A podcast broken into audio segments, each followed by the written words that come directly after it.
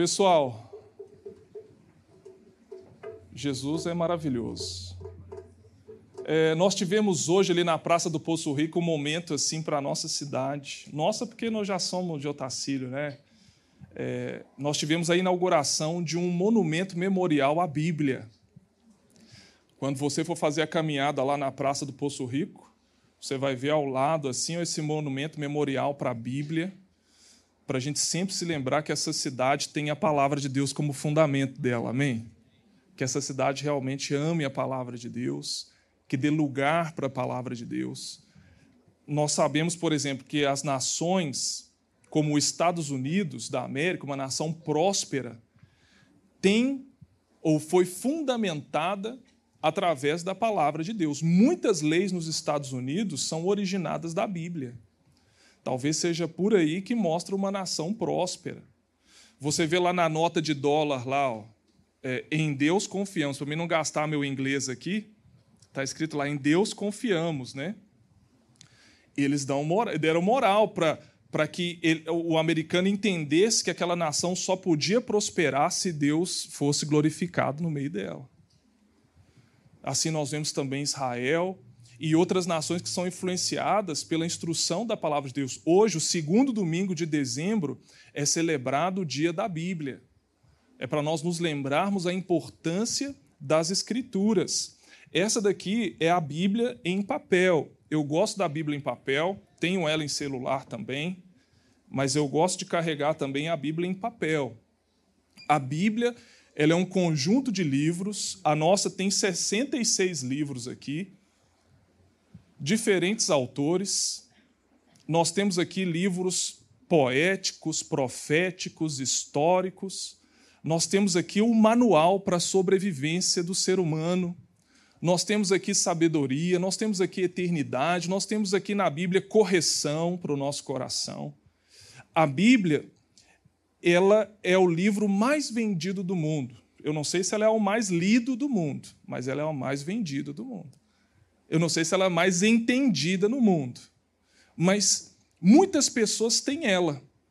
Muitas têm ela. Talvez a sua esteja lá guardada, você tem que tirar e fazer o pó dela, ou ela está lá aberta no Salmo 91, já tem vários anos, obrigado, Sil. Salmo 91, Salmo 23 está lá. Você até esqueceu o que está escrito, mas está lá aberto. Ok, muito bom. Mas além dela estar aqui em papel, Deus deseja que ela esteja no seu coração. Deus deseja que ela esteja no seu pensamento, no seu dia a dia. A Bíblia, ela é tão linda, gente. O salmista, é, o salmista ele fala assim: "Tua palavra ao Senhor é mais doce que o mel". Na, nas escrituras contém a revelação de Jesus Cristo. Ela fala do que Jesus veio fazer por nós, como diz o pessoas que se apropriaram das escrituras de um versículo muito relevante que é o meu povo perece por falta de conhecimento. Você sabia que pode ser que tem muitas áreas na sua vida que não estão dando certo porque você não conhece a vontade de Deus para a vida delas? No dia que você começar a conhecer a vontade de Deus para a sua vida, sua vida começa a mudar. Amém? Porque nas Escrituras está revelada a vontade perfeita de Deus para a sua vida e para a minha vida. Então, eu te incentivo a comprar uma Bíblia. Eu te incentivo a ter a Bíblia em papel. Mas mais do que tudo, eu te incentivo a ler pelo menos um capítulo da Bíblia diariamente, um versículo, né? Quando eu estava trabalhando ali no mato, eu, eu pensei assim: qual que é o melhor presente que eu pudesse dar para os meus colegas ali, trabalhadores? Fui pensando, fui pensando, até que eu me lembrei da caixinha de promessas. Quem aqui já conhece a caixinha de promessas? A caixinha de promessas, ela tem vários versículos assim, e aquela caixinha ela é distribuída em cores. Daí a pessoa vai lá, abre aquela caixinha e tira um versículo da Bíblia e eu quis presentear cada uma daquelas pessoas. E, na realidade, quando eu quis comprar aquela caixinha, acabei ganhando. Foi até da mãe da Paola. Eu perguntei para ela quando que estava, a Vera. Ela nem me cobrou, ela falou assim: Fernando, vai lá e semeia isso aí nos seus colegas. Eu fui distribuir aquele presente para todo mundo, porque eu sei que é algo que você pode dar de melhor para alguém é a palavra de Deus. Talvez ali abrir uma Bíblia e ler um capítulo é difícil, mas um versículo, gente, você pode ler pela manhã aquele versículo ali, aquele ali mudar o seu dia, mudar a sua forma de pensar, porque a palavra de Deus é muito poderosa, ela mexe com a gente por dentro. Tiveram pessoas que pegaram, olha, pegaram esse papel aqui e começaram a enrolar um baseado nesse papel. Arrancaram folha, enrolavam o baseado e fumava. Até que um dia, esses que enrolavam um baseado com a folha decidiram ler. E quando leram, eles entraram numa viagem que mudou a vida deles. eles entraram numa viagem muito maior do que qualquer baseado podia provocar na mente deles eles conheceram a verdade que liberta, que transforma, que cura. É, quando eu tenho aquele tempo ali que eu começo a ler a palavra de Deus, eu penso assim: por que, que eu gastei tanto tempo vendo notícia e rede social e me alimentando de coisas que mais me inquietavam? Olha, eu vou falar para você, gente, uma semana, uma semana de dose de jornal na nossa mente está causando assim tanto medo, né? A gente fica com tanto medo do futuro, tanto medo que vai acontecer no país. É tanta insegurança quando a gente vai se alimentando de jornal e notícia e, e, e a vida do pessoal lá no Instagram, mas na hora quando você para para ler as escrituras, elas te enchem de fé. Aleluia! Elas te enchem de certeza que existe um Deus que se cuida de você hoje, ele vai cuidar da gente também no futuro. Deixa eu dizer isso outra vez. Se Deus está cuidando de você hoje, Ele também vai cuidar de você no futuro. A gente lê a Escritura e nos enche de esperança, de força, de coragem. Por isso, olha só, leia esse livro que ele vai te afastar do pecado, do erro, do, do, de tudo aquilo que é ruim. Ou senão, o pecado vai te afastar desse livro. Tem, tem, tem alguém muito interessado em te afastar dele que ele sabe que no dia que você conhecer quem é você para Deus, quem é Deus, a sua vida muda completamente. Amém? Hoje foi um dia maravilhoso ali no Poço Rico, eu fiquei muito feliz de participar. Nós, como comunidade, estamos aqui e temos lá também na placa um registro de que nós somos uma igreja que ama a palavra de Deus. Você faz parte, na sua cidade, de pessoas que amam a palavra de Deus e é ela que traz toda a diferença. Eu gostaria de compartilhar uma palavra com vocês em Isaías capítulo 5. Isaías capítulo 5. Gente, hoje eu vou falar de amor, porque também eu estou completando 12 anos de casamento, aleluia. Deveria estar saindo com a minha mulher para um jantar romântico, mas eu estou aqui no culto. Fazer o quê, né? é, a melhor parte é estar tá aqui. Depois a gente vai ali, come um hamburgão, né? E tá. Estou completando 12 anos de casado. Eu não entendo por que, que a Érica, assim. Todo mundo pensou que eu casei com ela por causa da herança, Brunão. Tal, né? Ela já no nome era rica, é rica, né? Eu pensei, se ela é rica no nome, ela é rica também no dinheiro. Então, é, Pensei se essa menina, o pai dela deve ter um apartamento no Japão, que ela é, ela é japonesa, né? deve ter apartamento lá. E tudo. Pensei casando em várias coisas da, da herança que eu ia receber. Só que até agora eu não vi nada. Assim. Eu casei mesmo foi por amor. Se você vê o casado com a Eric, sabe que foi por amor genuíno, não foi por interesse que mantém a gente casado, não. Mas a Erika é princesa, graças a Deus, por 12 anos que a gente está celebrando a Deus hoje de casamento. E eu quero falar um pouco de amor para a gente. Isaías 5, verso 1 diz assim: Agora cantarei ao meu amado o cântico do meu amado, a respeito da sua vinha. O meu amado teve uma vinha no outeiro fertilíssimo, sachou-a, limpou-a das pedras e a plantou de vides escolhidas. Edificou no meio dela uma torre e também abriu um lagar ele esperava que desse uvas boas, mas deu uvas bravas. Agora, pois, ó moradores de Jerusalém e homens de Judá, julgai-vos, peço entre mim e a minha vinha. Que mais se podia fazer ainda a minha vinha que eu não lhe tenha feito? E como eu esperando que desse uvas boas, veio produzir uvas bravas. Agora, pois, vos farei saber o que pretendo fazer à minha vinha. Tirarei a sua sebe para que a vinha sirva de pasto, derribarei o seu muro, ou seja, vou tirar a proteção para que seja pisada, torná-lo em deserto. Não será podada nem sachada, mas crescerão nelas espinheiros e abrolhos. As nuvens darei ordem que não derramem chuva sobre ela. Porque a vinha do Senhor é a casa de Israel, e os homens de Judá são a planta dileta do Senhor. Este desejou que exercessem juízo, eis aqui quebrantamento da lei, justiça e aqui clamor. O que, que essa parábola quer dizer para nós? Está contando uma história de Deus com o seu povo, da relação de Deus com o povo de Israel. Ela serve para nos exemplificar que Deus ele investiu no povo de Israel. Ele investiu a palavra no povo de Israel, ele investiu o espírito dele no povo de Israel, ele investiu a presença dele no povo de Israel, assim também como Deus investe na minha vida e na sua vida. O que Deus fez com o povo de Israel demonstra para nós também o interesse dele fazer em nós, o desejo que ele tem de fazer em nós.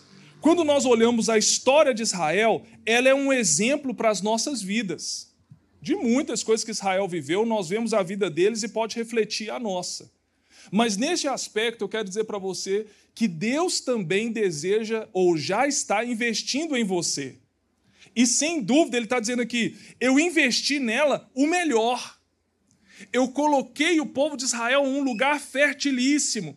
Eu cerquei protegi. Eu coloquei neles tudo o que era possível de melhor e esperei que ele me desse uvas gostosas, prazerosas. É interessante isso aqui porque fala do desejo do coração de Deus também de investir, mas Deus espera algo de nós.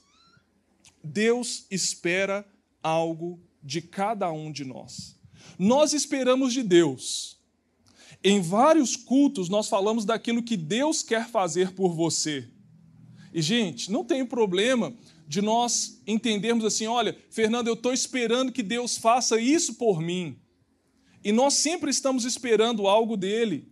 Mas eu quero falar para vocês nessa noite que além de Deus querer fazer algo em você, ele espera algo de você também.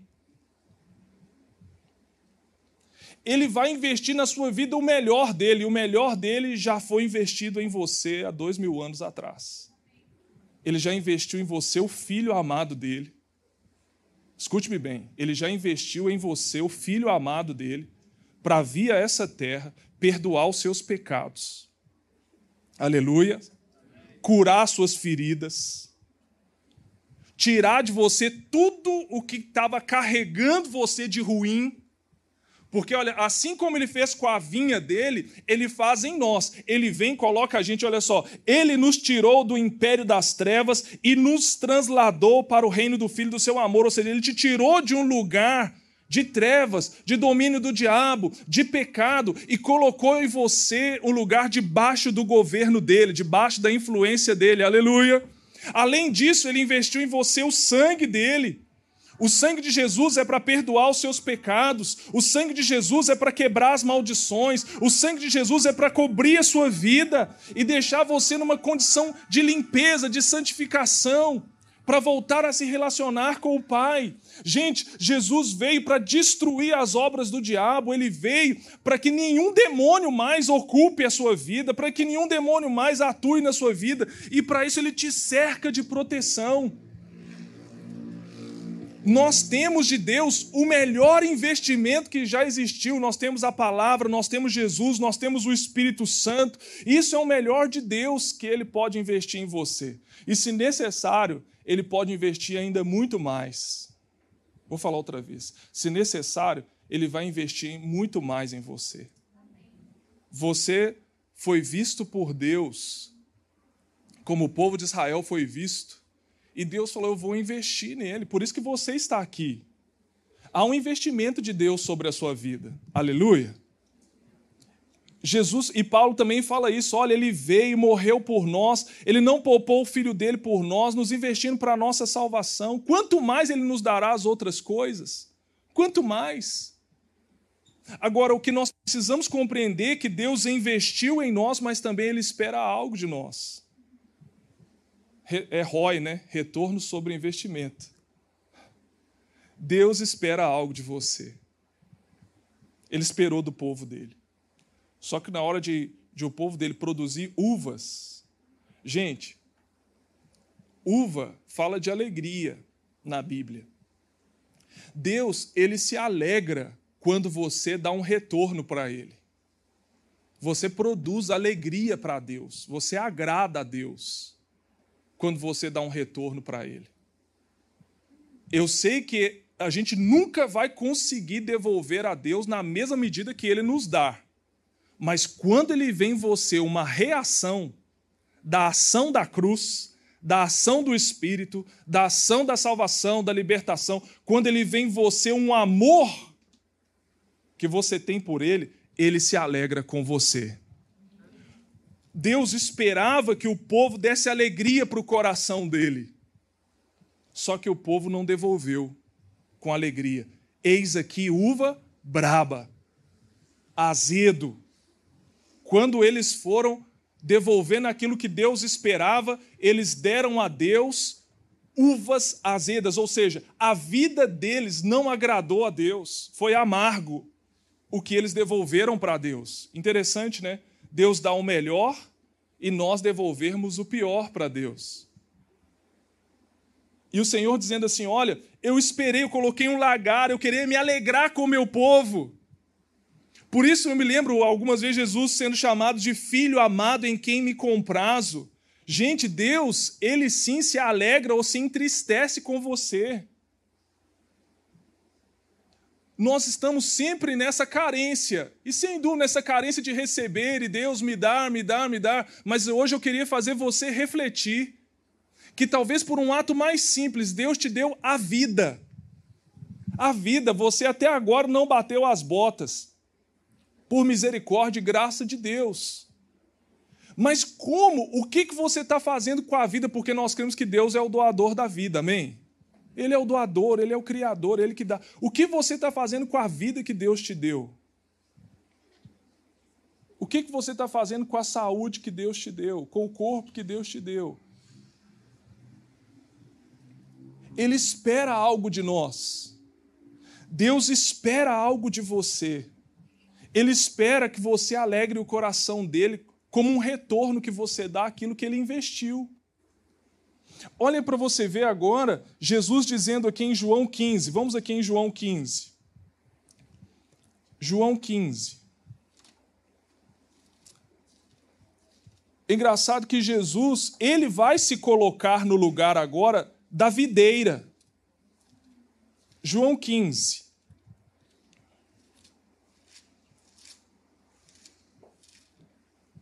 No verso 1. Eu sou a videira verdadeira. Agora, não se trata de Israel. Eu sou a videira verdadeira e meu pai é o lavrador. Toda a vara em mim, ou todo ramo em mim que não dá fruto, atira e limpa todo aquele que dá fruto para que dê mais fruto. Vós já estáis limpo pelas palavras, pela palavra que vos tenho falado. Estai em mim e eu em vós. Como a vara de si mesma não pode dar fruto se não estiver na videira, assim também vós se não estiveres em mim. Seguinte, eu sou a videira, vós as varas, quem está em mim e eu nele, esse dá muito fruto, porque sem mim nada podeis fazer.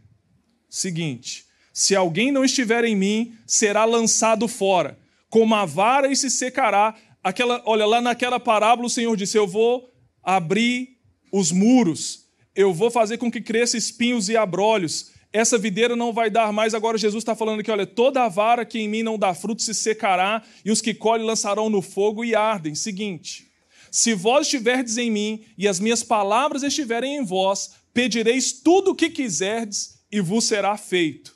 Nisto é glorificado meu Pai, que deis muito fruto, e assim sereis meus discípulos. Como meu Pai me amou, também eu vos amei a vós. Permanecei no meu amor. Se guardardes os meus mandamentos, permaneceis no meu amor.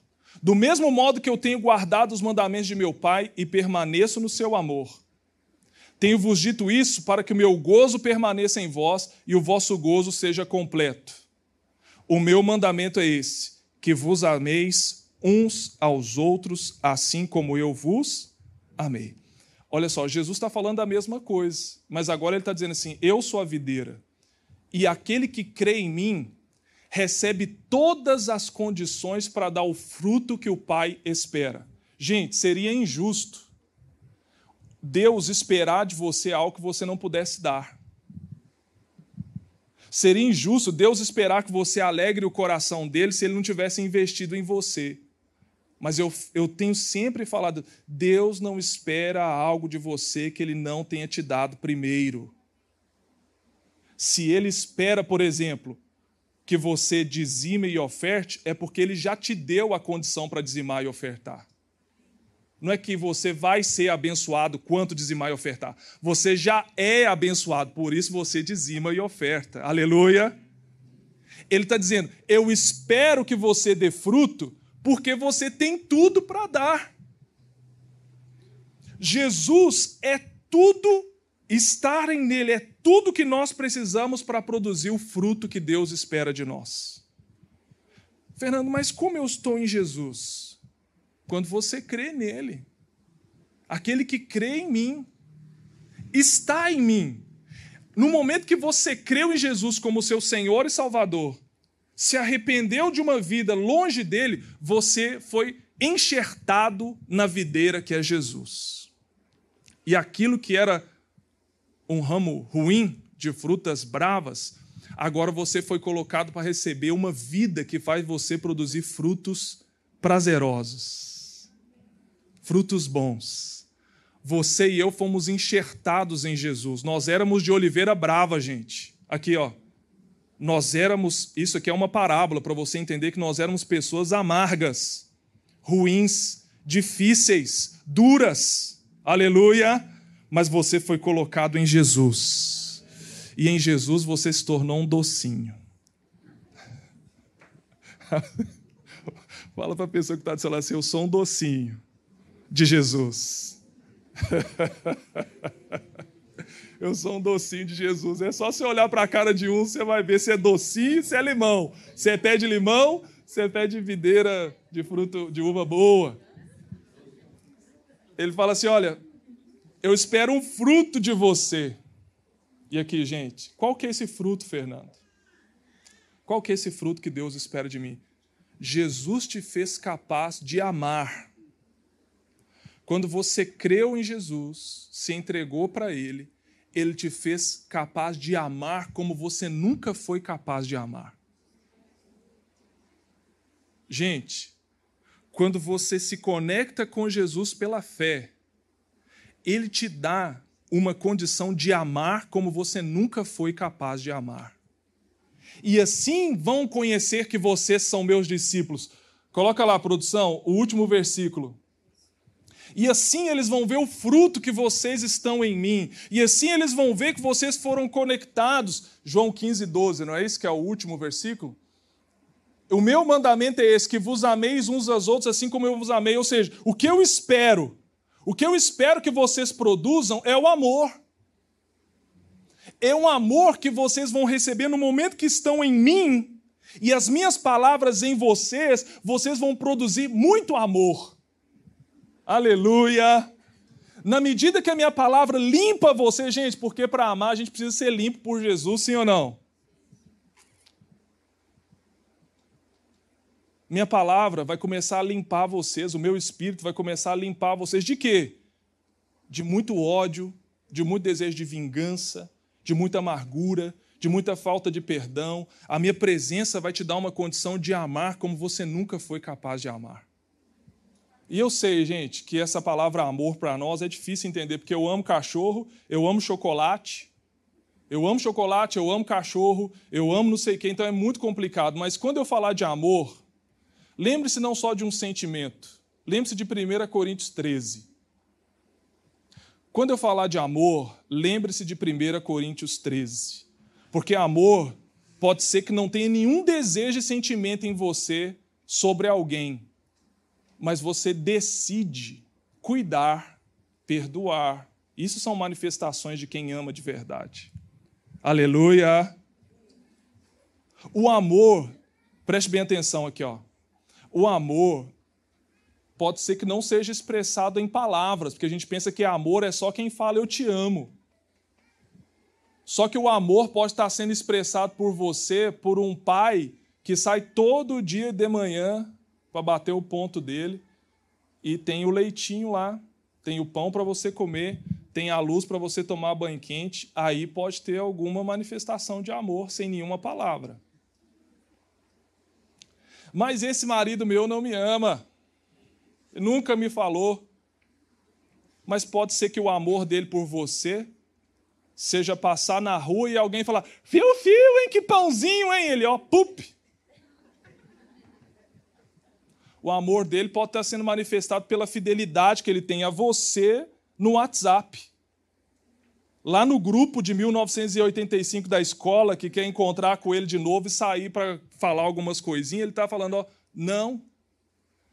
Talvez ele nunca falou eu te amo, mas ele não está por aí no grupo de 1985 no WhatsApp. Quantos estão comigo aqui? O amor, Fernando, ah, é um amor que o amor ele tem uma característica. Eu posso estar triste por amor. O amor não se alegra com a injustiça.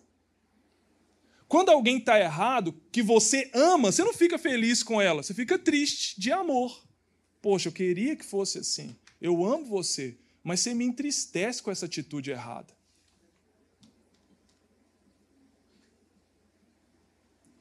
O amor, ele, ele tem muitas características que é diferente do que só falar, do que só sentir.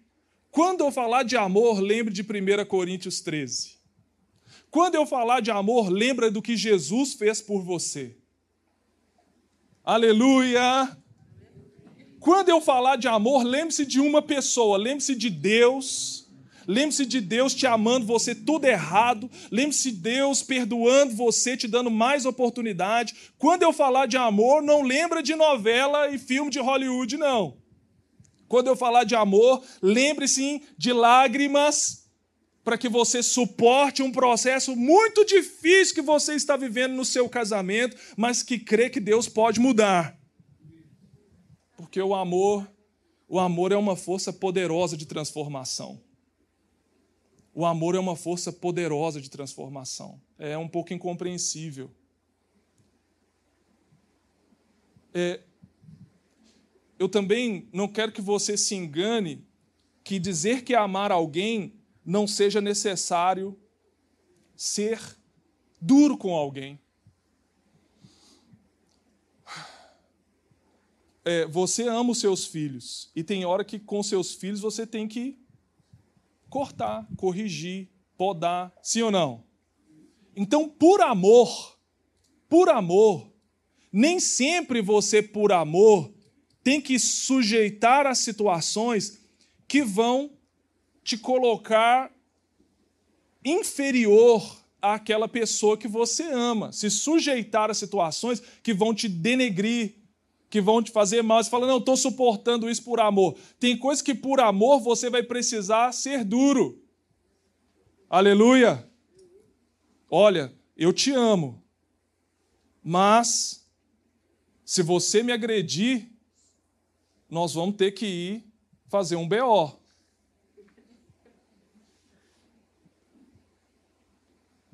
Às vezes, por amor, eu preciso ser duro. Mas o que eu quero lembrar a vocês, só estou fazendo essa correção na rota da palavra amor, porque Deus espera, em primeiro lugar, que você ame a Ele. Gente, Deus espera um fruto de você, e esse fruto se chama amor. E o primeiro amor que Deus espera de você é que você o ame. Deus investiu Jesus em você. A videira, te conectou na videira, te dá a palavra, te dá do Espírito, perdoa os seus pecados e Ele espera se alegrar com você, amando Ele sobre todas as coisas. Deus está esperando você produzir essa fruta, essa uva da videira, que você é o ramo, esse fruto chamado amor. E quando Deus vê você amando Ele sobre todas as coisas, isso você glorifica ao Pai, você agrada ao Pai, você exalta ao Pai, você faz Ele sorrir para você. Quando Ele vê você amando a Ele. Se tem algo que Deus espera de você antes do seu dinheiro, é o seu coração.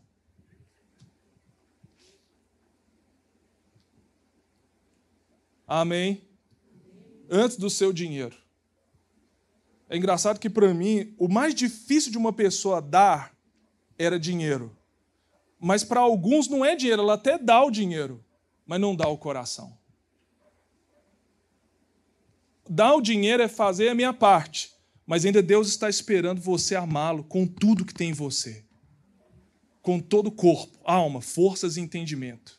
Ele não quer só o seu dinheiro, ele quer você.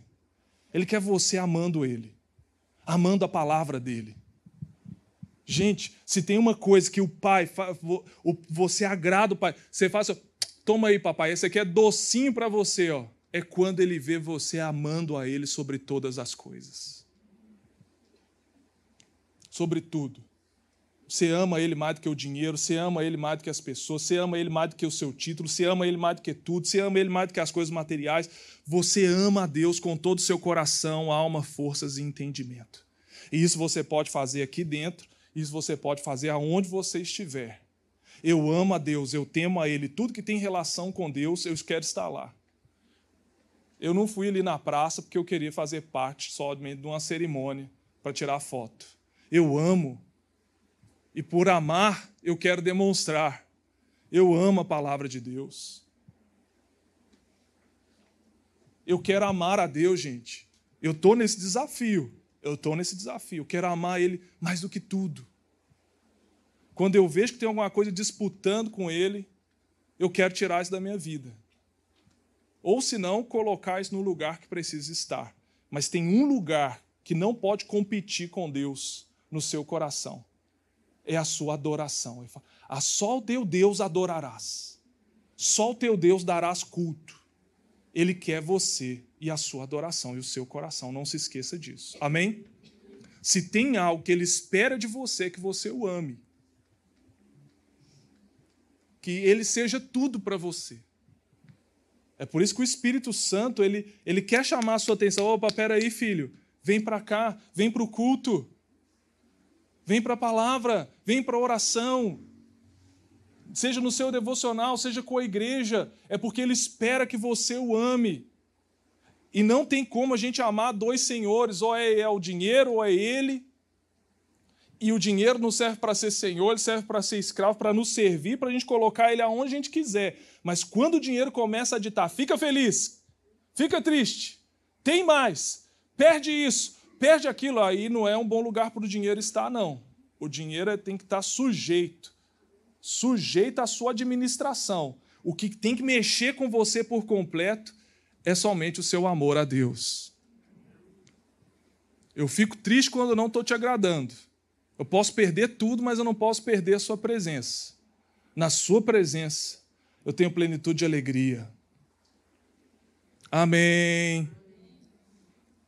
Outro fruto, o amor pelo próximo. E assim eles vão conhecer que vocês são meus discípulos quando vocês amem uns aos outros. Gente, se tem algo que Deus espera de você, é que você ame as pessoas. E quando você ama as pessoas, isso alegra o coração dele. Lembrando, o amor pode ser que por amor eu não esteja feliz com alguém, mas o erro dessa pessoa não me pode fazer capaz de deixá-la de amar. Amém? O amor ele não é invejoso, ele não é egoísta, ele não é ciumento, é diferente. Cuidado, zelo por alguém é diferente que um ciúme excessivo que traz dano, um relacionamento abusivo que chama amor, não é isso não. O que eu quero dizer para vocês é um amor que vem de Deus, um amor saudável, um amor que valoriza tanto você e a pessoa que está naquela relação. É um amor que você se torna capaz de fazer algo por alguém que você nunca foi. Por exemplo, se agora eu sei que Deus espera de mim que eu ame a Ele, e que Deus espera de mim que eu ame as pessoas, isso agrada a Deus. O, o Senhor diz assim: Olha, eu esperei que vocês me amassem aqui, quebrantamento da lei, eu esperei que vocês me amassem aqui, injustiça. Vocês estavam ferindo um ao outro. Vocês estavam até na espiritualidade de vocês, querendo se ensoberbecer, querendo se mostrar melhor, até mesmo se chamando espiritual. Vocês não demonstravam amor pelo próximo. Gente, nós temos pessoas com o título de religiosos, mas sem compaixão, sem amor pelas pessoas.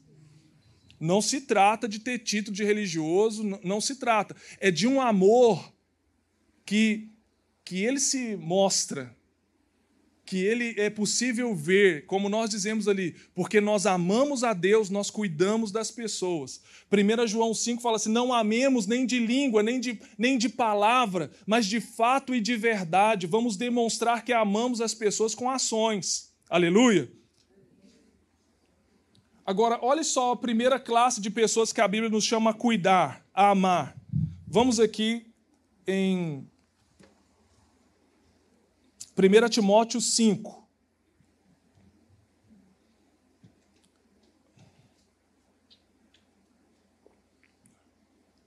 Primeira Timóteo 5, versículo 4. Mas se alguma viúva tiver filhos ou netos, aprendam primeiro a exercer piedade para com a sua própria família e a recompensar seus pais, porque isto é bom e agradável diante de Deus. Olha só o que está dizendo aqui. Mas se alguma viúva tiver filhos ou netos, aprendam primeiro a exercer piedade, ou seja, para esses filhos, para esses netos, e recompensar os seus pais, porque isso é bom e agradável diante de Deus. Versículo 8. Mas se alguém não tem cuidado dos seus, nós estamos falando de amor, porque quem ama cuida. Porque se alguém não tem cuidado dos seus e principalmente dos da sua família, negou a fé e é pior do que o infiel. Que uma pessoa que não conhece a Deus, que uma pessoa que não tenha Jesus, que uma pessoa que não conheça a palavra, não amar os seus familiares, tudo bem. Mas se você tem Jesus no seu coração, a palavra de Deus habitando em você, o Espírito Santo, a Bíblia te chama para amar o seu familiar.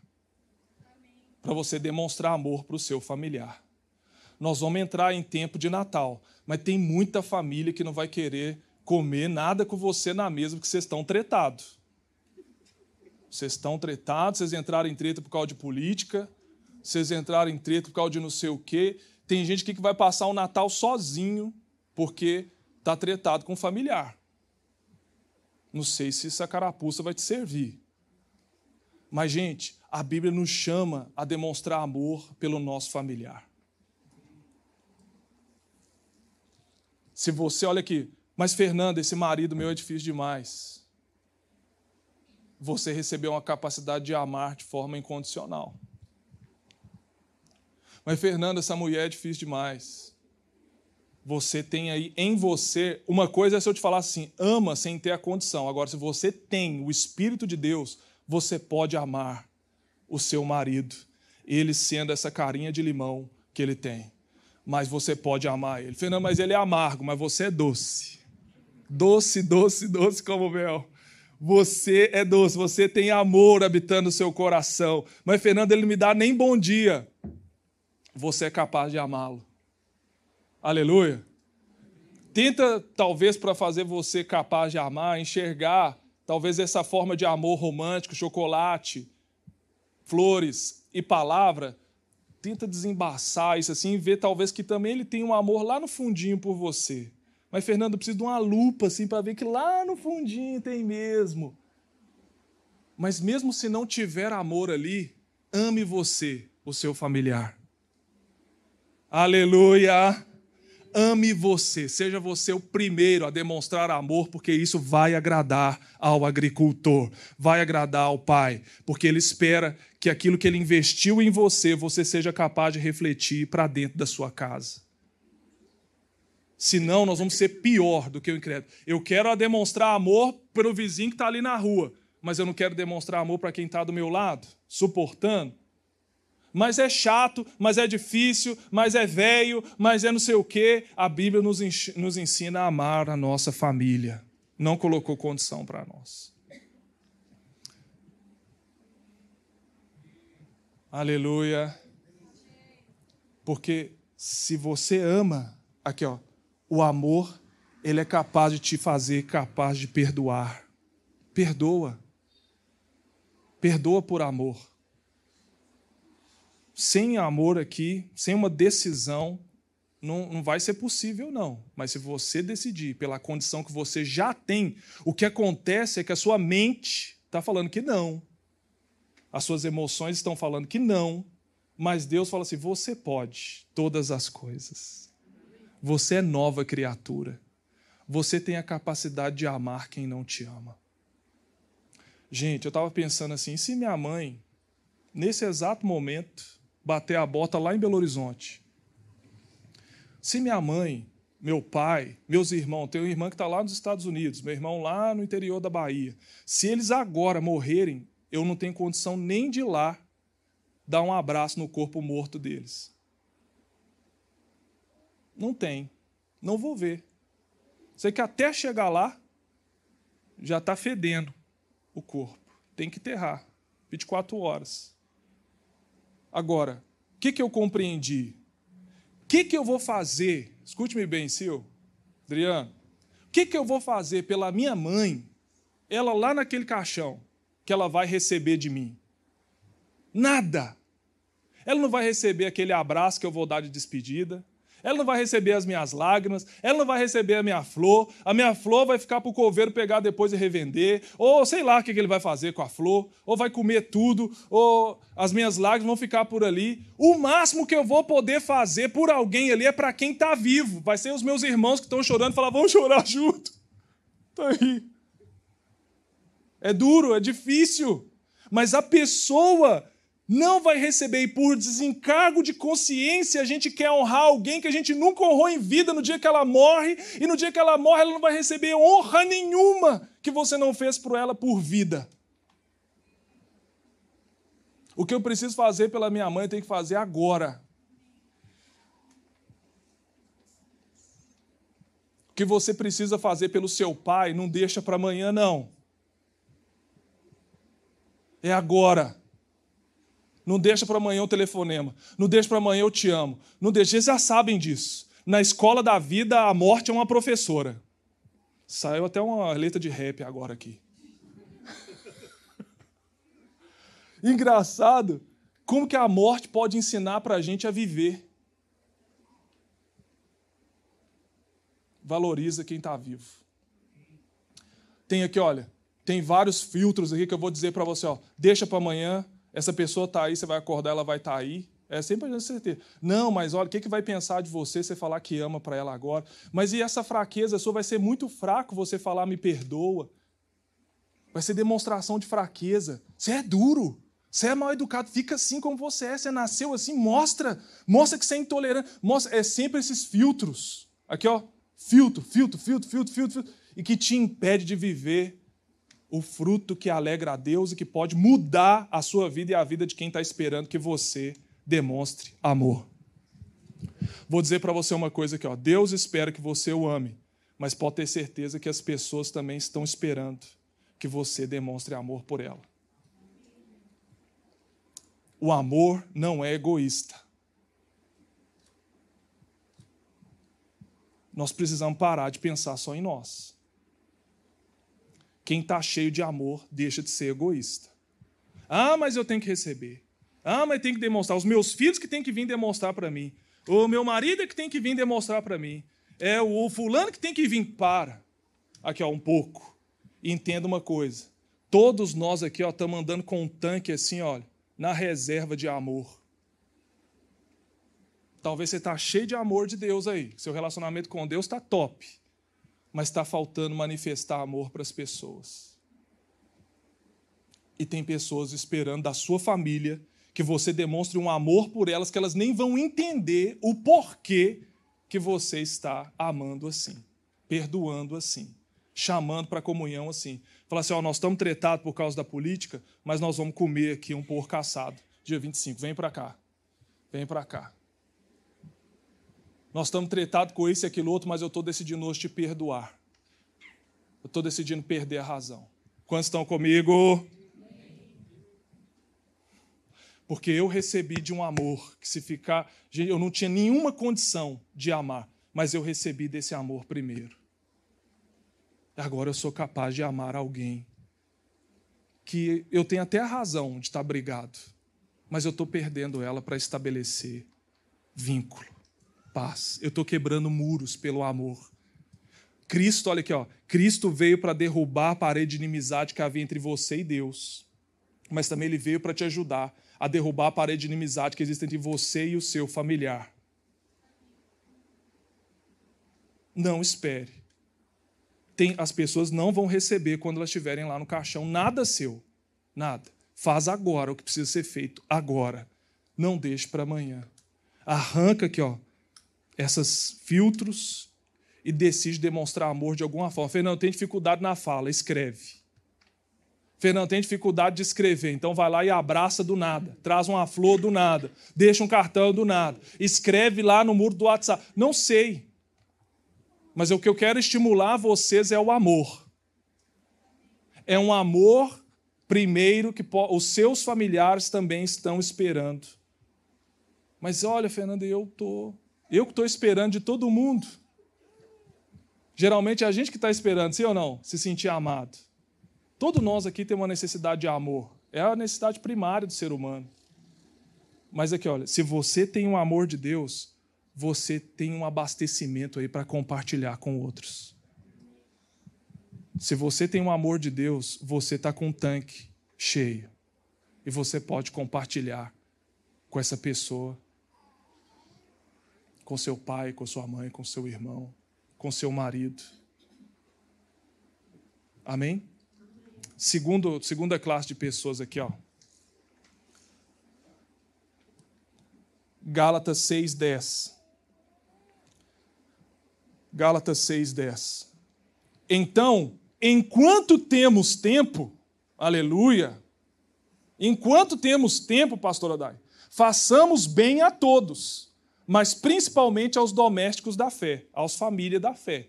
Se tem alguém que a gente vai precisar demonstrar amor e que agrada ao nosso Pai é os da família da fé. Tem os da sua família daqui, do sangue, e tem também o da família da fé. Quando você ama as pessoas da sua família da fé, você agrada ao Pai. Amém? Não sei se tem alguém aqui da igreja que você quer chamar pelo nome e fala assim: Ó, oh, Fulano, você tem que me amar. Grita para alguém aí pelo nome, por exemplo, aqui, ó. Ô Amanda, você tem que me amar, viu? Está escrito aí, ó. E eu tenho que amar a Amanda. Mas Fernanda, a Amanda, nossa, a Amanda é tão difícil, ela pensa, ela pensa que ela é a tal. Ela chega na igreja, hum, ela chega no tamanco. Ela chega no tamanco. É difícil amar a Amanda, porque ela chega no tamanco. Se ela é da minha família da fé, ela tem que ser alvo do meu amor. Eu sei, gente, aqui, olha, onde tem gente reunida, é mais fácil ter uma quebradeira aqui do que a gente viver em amor. Mas a nossa característica como discípulo de Jesus é amor pelo outro discípulo. É amor por aqueles que têm a mesma fé do que nós. Deixa eu ensinar também algo para vocês. Não vamos amar quem está aqui como irmão na fé só no momento do auge da espiritualidade dele, não. Quando ele está servindo voluntário, quando ele está vindo todo o culto no domingo, quando ele está orando e vindo nas vigílias, eu amo ele. Mas se ele sai ou vai para outra congregação, ui, ui, ui. Não sei se vocês estão me entendendo. Se ele sair dessa congregação e for para outra congregação, é guerra. Se ele sair e for passar um momento lá com a comida dos porcos, é um filho pródigo, eu não amo mais. Nós temos que aprender a amar os nossos irmãos, mesmo nos momentos difíceis dos nossos irmãos. Nós temos que aprender a amar os nossos irmãos, mesmo que eles mudem de congregação. Mas nós temos que amar aqueles que são a nossa família na fé, aqueles que têm a mesma fé do que a gente tem, o amor que a gente tem por Deus, o amor que a gente tem pela palavra, o amor que a gente tem por congregar. Nós temos que aprender a demonstrar cuidado pela nossa família na fé. Talvez você está esperando uma ligação minha como demonstração de amor que eu estou preocupado por você. Mas talvez você pode estar no momento de demonstrar amor por alguém na família da fé. Deus espera que você ame alguém da sua família da fé. E esse amor pode ser demonstrado aqui, ó, por eu, fulano, tem tempo que eu não te vejo no culto. Ou ciclano, o que está acontecendo? Te vi ali dançando funk até o chão, tá tudo bem por aí? Não sei. Se for para cuidar da vida de alguém, que seja para fazer o bem. Vou falar outra vez, se seja para cuidar da vida de alguém, que seja para fazer o bem. Estou querendo saber, tá tudo bem por aí? Tá indo até o chão, mas tá tudo bem? Tá tudo bem, tá tudo tranquilo. Então, amém. Glória a Deus, tá tudo tranquilo, tá tudo tranquilo. Mas eu me preocupo. Porque o Senhor me ensina a amar quem é da minha família na fé. E nós vamos ser conhecidos, não é pelas, pelas nossa trocação de farpa, pela nossa diferença que a gente tem dentro da igreja. Não, e eu vou falar outra coisa para vocês. Dentro de igreja, denominação, de qualquer uma delas, vai ter trocação de, de inveja, de calúnia, de diferença, de egoísmo, de orgulho, vai ter qualquer. Não existe ainda uma igreja perfeita. Por isso, e se existisse, nós não faremos parte dela. Por quê? Porque nós somos imperfeitos. Não busque um lugar que é perfeito. Busque um lugar que se enquadra no seu perfil. Eu sou imperfeito buscando perfeição e por isso também compreenda as imperfeições de quem está ao meu lado.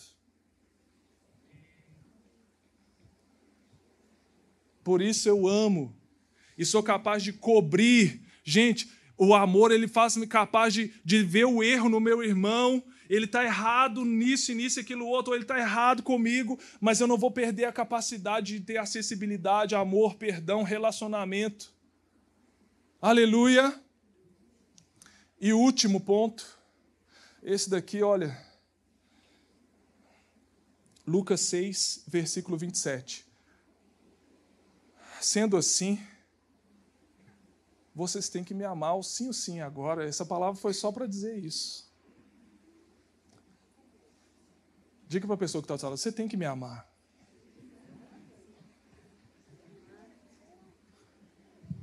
Porque que, ó, olha o que, que Jesus nos ensina lá, ó, Lucas 6, 27. Mas a vós, que isto ouvis, digo, amai as vossos. Olha, amar da família tudo bem, porque até tem algumas coisinhas assim. Amar da igreja tudo bem, mas aqui, amar o inimigo, gente. Aí é brincadeira demais. Agora eu estou estreitando para vocês mesmo, né? Parece que só vai afunilando assim, ó. Mas olha lá, ó. Fazei o bem ao que vos odeiam. Seguinte, Bendizei aos que vos maldizem e orai pelos que vos caluniam. Ao que te ferir uma face, oferece também a outra. Ao que te houver tirando uma capa, nem a túnica recuses. E dá a qualquer que te pedir, e ao que tomar o que é teu, não lhe tornes a pedir. E como vós quereis que os homens vos façam, da mesma maneira lhe fazeis vós também. Aqui só um pause. Você quer receber amor? Dê amor. Você quer ser tratado bem? Trate bem. Você quer receber perdão? Perdoe. Assim como você quer que as pessoas façam com você, faça você com elas. É o que Jesus está nos ensinando, amém? Isso aqui chama lei do retorno. Regra de ouro. O que você está disposto a fazer por outros vai retornar para você. Utilize essa lei o que você quer fazer por outros vai voltar para você, é a lei do retorno. De alguma forma, escute-me bem, de alguma forma, o que você faz por alguém, por amor, termina voltando para você. Mas de alguma forma, o que você termina fazendo mal de alguém, volta para você. Já brincou com aquele bumerangue assim, que você joga ele? ele gira assim, ó, e cai aqui de novo. É mais ou menos assim. O que você faz por outros vai voltar para você. Então, do jeito que você quer receber, seja você a dar. Você dê aquilo que você quer receber. Amém? Aí ele fala: ame o seu inimigo, abençoa o que te maldisse, fala bem de quem está falando mal do seu cabelo. Ai, ai, ai, ai, ai. Seguinte. E se amardes os que vos amam, que recompensa tereis? Também os pecadores amam os que o amam, ou seja, quem não conhece a Deus, ama quem ama. E se fizerdes bem ao que fazem bem, que recompensa tereis? Também os pecadores fazem o mesmo. E se emprestares àquele de quem esperais tornar a receber, que recompensa tereis? Também os pecadores emprestam aos pecadores para tornar a receber outro tanto. Amai, pois, a vossos inimigos, fazei bem e emprestai sem esperardes, e será grande o vosso galardão. E sereis filho do Altíssimo, porque ele é benigno até para com os ingratos e maus. Para terminar, pessoal, a Bíblia nos chama a amar a nossa família, a Bíblia chama a amar a igreja. O Senhor também nos instrui a amar o nosso inimigo. Eu sei, eu sei, olha, eu prefiro estar tá lá pregando o Evangelho, lá na Coreia do Norte. É bem mais fácil do que você ter que demonstrar amor por quem está te prejudicando eu, eu creio que você já tenha tido uma experiência que alguém foi como um inimigo seu. Você sabe que essa pessoa te feriu, falou mal de você, te fez muito mal, espalhou aí uma mentira ao seu respeito, que não vai ter como voltar atrás. Te fez maior dano lá no seu trabalho, te prejudicou no trabalho, te prejudicou na cidade, te prejudicou na família. Nem veio se retratar, nem veio te pedir perdão, mas é aqui, é aqui, gente, que o amor condicional acaba, é aqui onde a razão acaba, é aqui onde entra uma capacidade de amar que só Deus pode nos dar. Só Deus. E eu vou dizer para você, Ele já te deu. Você é capaz de perdoar os seus inimigos. Você é capaz de orar por aqueles que estão falando mal de você.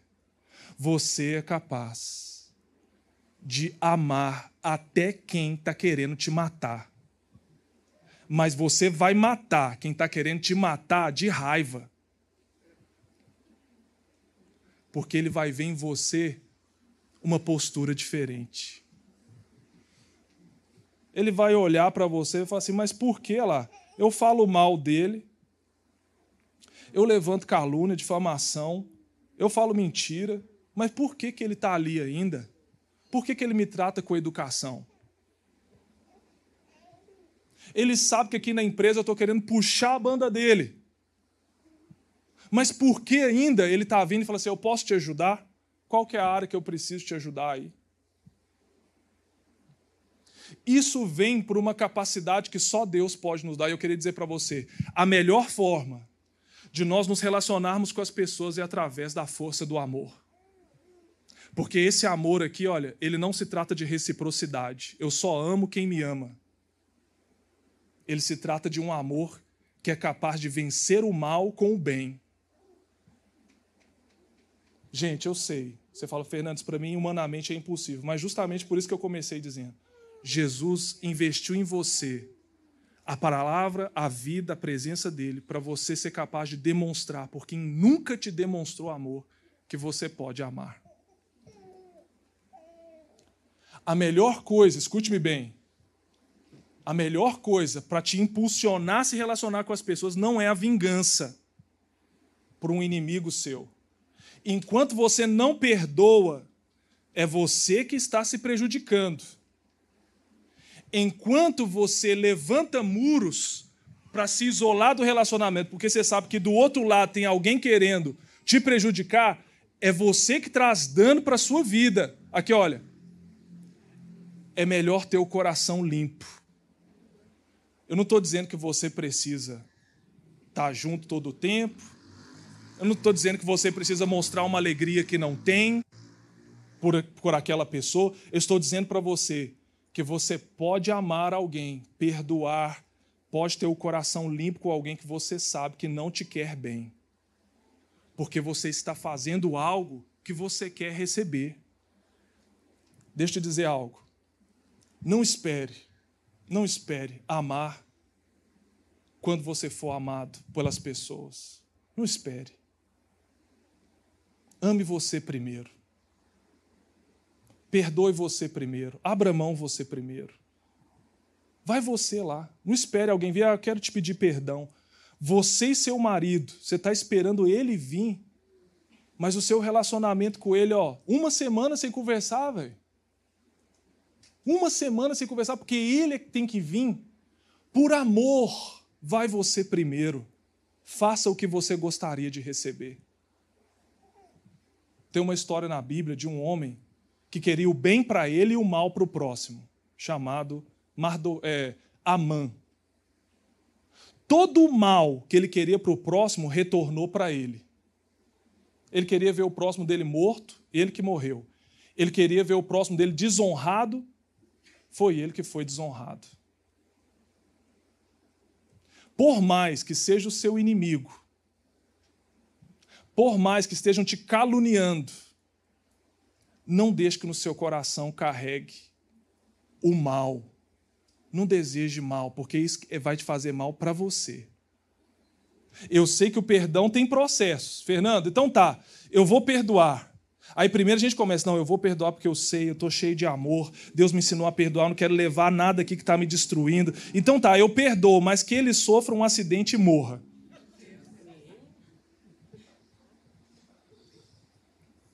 Eu perdoo.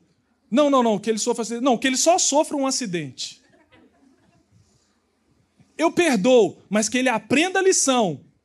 Já viu esses processos do perdão? Só acontece com alguns? Não eu perdoo. E ele está livre da culpa. Está livre da culpa. Eu perdoo e que Deus trate com ele. Eu perdoo, eu aprendi com o erro, não, eu confiei num desleal. Agora eu sei, olha, o meu coração aqui eu não vou entregar na mão de qualquer um. Tá perdoado, tá limpo. Você pode viver a sua vida que eu vivo a minha. Mas aqui, olha, eu não quero que ninguém morra, que ninguém sofra acidente, que ninguém perca nada, para aprender o que de ruim fez comigo. Não deseje mal nem para o seu pior inimigo. Quantos estão comigo aqui? Foi isso que Jesus ensinou. Não deseje mal. Não desconte na mesma moeda. Você vai entrar num ciclo insano que vai fazer mal para você. Ah, mas eu sei, me caluniou, falou mal de mim. Aí sabe como que eu dou um jeito aqui, ó? Dou um jeito de encostar em alguém. Falo, você viu Cicrano? Você inventa até uma mentira porque você quer prejudicar alguém, porque você está se sentindo doído. Então, você está vendo lá, lá, olha como é que o cabelo dele é feio. Vamos terminar aqui. Romanos. Romanos, capítulo 12, versículo 17, aqui nós terminamos. Romanos 12, 17. A ninguém, aqui irmãos, irmãs, amigos, a ninguém torneis mal por. Estão comigo aí não? A ninguém torneis mal por. Procurai as coisas perante todos os homens. Se for possível, quanto estiver em vós, tende paz com todos os homens. Todos. Eu não sou do barraco Baco, eu não sou Fernando Quebra Não, se possível, que me conheça como um homem de paz. O quanto eu puder para ter paz, o quanto que eu puder para não ter briga na casa, o quanto eu puder para eu e a minha esposa estarem bem, para que eu e os meus filhos estejam bem, para que eu e os meus irmãos da igreja estejam bem, eu sou um homem de paz. O quanto possível para cortar fofoca, calúnia, injúria, difamação, eu sou esse homem. Eu não quero tornar mal por mal porque o meu coração tem um investimento e eu quero dar um retorno. Eu quero dar um retorno para o Pai, para que Ele veja que em mim pode fluir o amor dele. Que Ele veja que em mim, seguinte, Olha lá, ó. Não vos vingueis a vós mesmos, amados, mas dá lugar à ira, porque está escrito: Minha é a vingança, eu recompensarei, diz o Senhor. Eu sei que a justiça que, olha, sacia, quando a gente faz justiça pela própria mão, sacia a nossa sede de justiça. Mas pode ser que a sua justiça pelas suas mãos saia pela culatra e você termine se prejudicando. Tem uma justiça, tem uma vingança que pertence a Deus. Amém. Porque a vingança é que faz a gente querer fazer justiça pela própria mão. E quando a gente vai fazer justiça pela própria mão, pela própria boca, a gente pode acabar trazendo o que a gente pensava que seria bom para nós, termina acabando sendo ruim para nós. Tem justiça que cabe a Deus fazer. Fernando, ele me prejudicou, ela me prejudicou, e ele isso, e ele aquilo outro, mas eu tenho que ir lá, eu tenho que fazer. Minha é a vingança. Não se preocupa com a justiça, não. Deus faz justiça pelos seus escolhidos. Por que, que eu amo? Porque eu quero ser amado. Por que, que eu amo? Quem não merece? Porque eu sei que eu terei recompensa. Se eu não tenho recompensa das pessoas, eu terei recompensa de Deus. Aleluia. Terceira coisa. Por que, que eu amo? Porque eu revelo quem eu sou. Quando você ama alguém que não merece, você recebe você sabe que você é filho e filha de Deus. Sede misericordioso como eu sou. Você tem um pai que é misericordioso. Está no seu DNA ser capaz de ser para as pessoas o que elas não são para você.